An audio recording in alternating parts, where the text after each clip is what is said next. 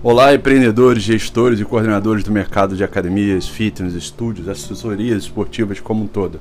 Aqui é Léo Cabral e a gente tem um novo episódio do nosso podcast no dia de hoje, do nosso grupo Dicas de Gestão Fitness e é uma reflexão é, de uma estratégia que a gente montou para esse ano que eu acho que trouxe bons resultados que a gente fez em quatro negócios diferentes.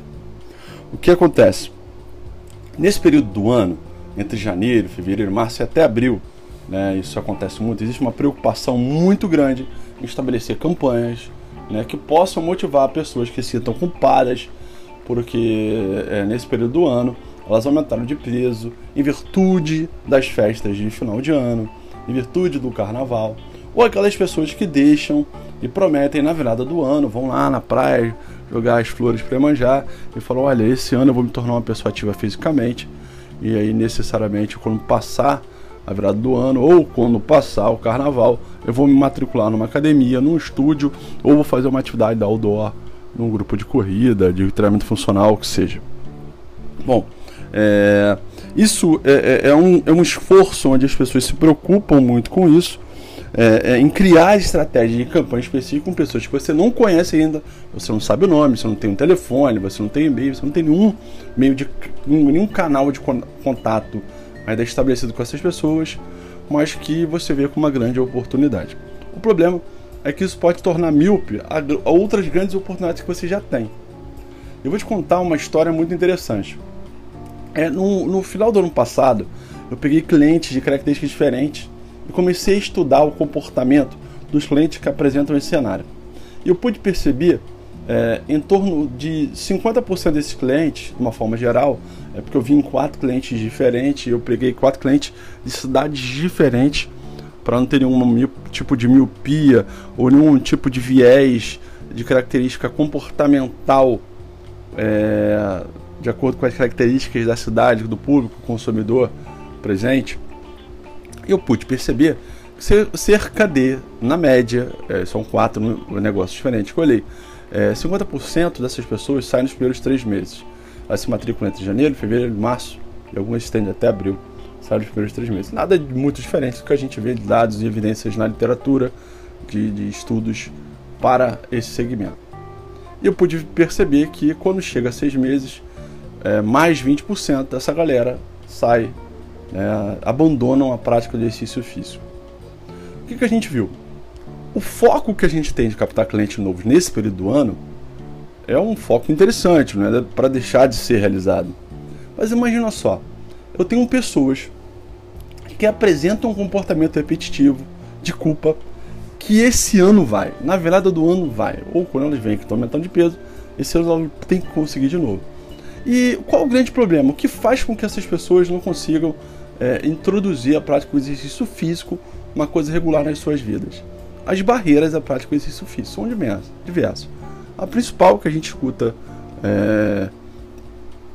perdão, nos estudos na literatura é a falta de tempo. Mas diversos fatores podem levar com que a pessoa abandone a prática do exercício físico. Entre elas, a falta de apoio familiar, de entre amigos, né, mudança de, é, de, endereço, tudo isso pode prejudicar.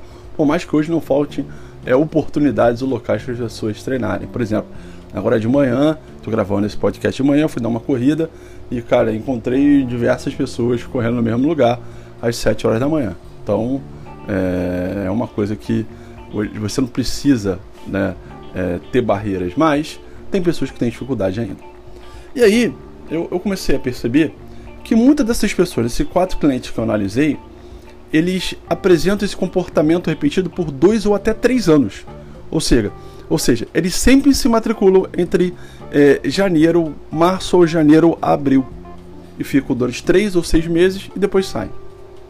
É, só que o percentual de retorno ele é em torno de 15 a 20% no ano seguinte e de 5% no segundo ano. Então, por exemplo, se eu me matriculasse hoje em janeiro, se eu entrasse com características semelhantes a esse grupo, eu teria é, em torno de 10 a 15% retornando no ano seguinte e 5% só em 2020.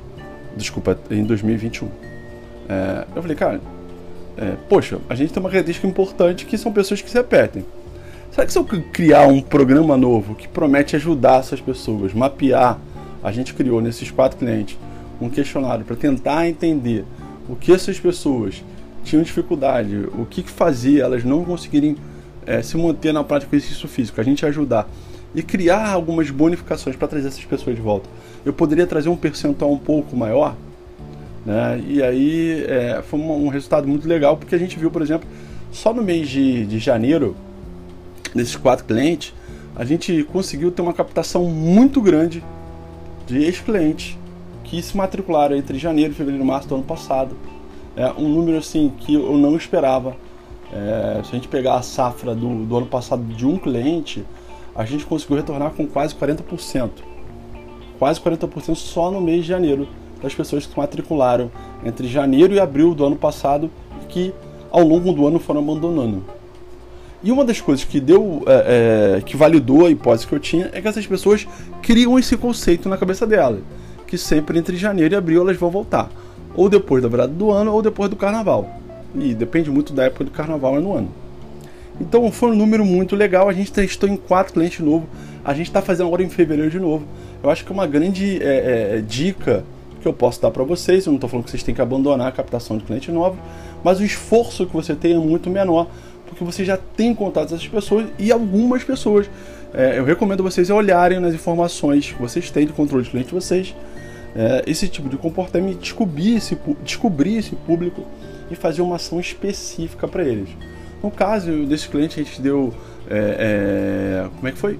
Isenção de matrícula, né? não demos desconto, mas em alguns casos, é, alguns clientes decidiram dar 5% de desconto porque muitas vezes as pessoas tangibilizam o preço como fator motivador para que elas possam retornar à prática de exercício físico.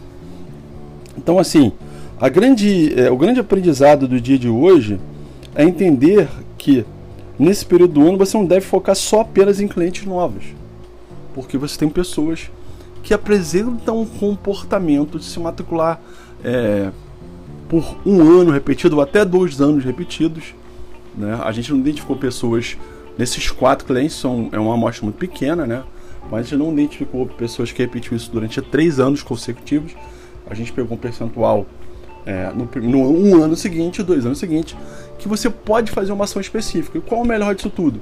Você não tem que gastar nada com impulsionamento de redes sociais, porque você já tem o contato delas. Você precisa gastar só o tempo, criar alguma coisa que possa ser atrativa para elas e aumentar o percentual que você tem. Ou seja, é ter um reganho né, de retorno de pessoas maior que você já tem habitualmente por apenas criar uma campanha ou uma ação específica para elas. Bom, essa é a minha dica de hoje.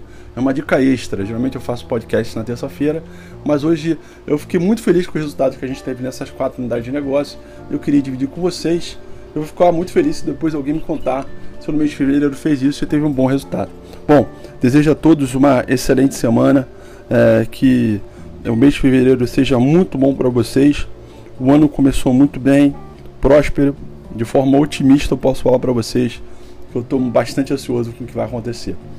Então, um grande abraço do Léo Cabral e tenha uma excelente semana de trabalho. Sucesso para todos!